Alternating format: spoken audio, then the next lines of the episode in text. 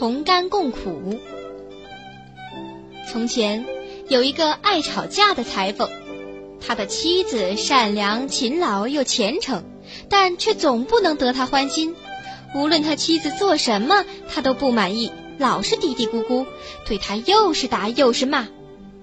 这事儿终于被官府知道了，就把他传去投进监狱，好让他悔过自新。裁缝坐了一段时间的牢才被释放，还必须发誓从此不再打自己的老婆，而是与她和睦相处，同甘共苦，就像夫妻之间应当的那样。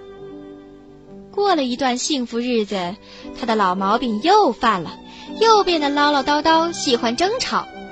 因为他不敢再动手打他，便扯他的头发。女人挣脱开，逃到院子里，他却拿起尺子和剪刀就追。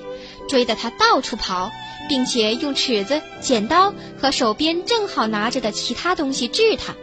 如果治中了，他就哈哈大笑；如果没有治中，他更大发雷霆，谩骂个不止。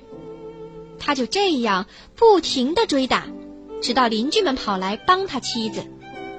裁缝又被官府传去，叫他想想自己说过的话。亲爱的老爷，他回答说。我说话算话的，并没有打他，而是与他同甘共苦。这怎么可能呢？法官问。他再次严厉地控告了你，不是吗？我没有打他，而只是想用手给他梳梳头，因为他看上去那么迷人。他挣脱开，气冲冲地跑了。我急忙去追他，为了让他乖乖地回来，就把碰巧拿在手中的东西扔过去，作为善意的纪念。而且。我和他同甘共苦了，因为每当治中他，我就高兴，他就难受；要是我没有治中呢，他就高兴，我却难受。但是法官们对这回答不满意，给了他应得的惩罚。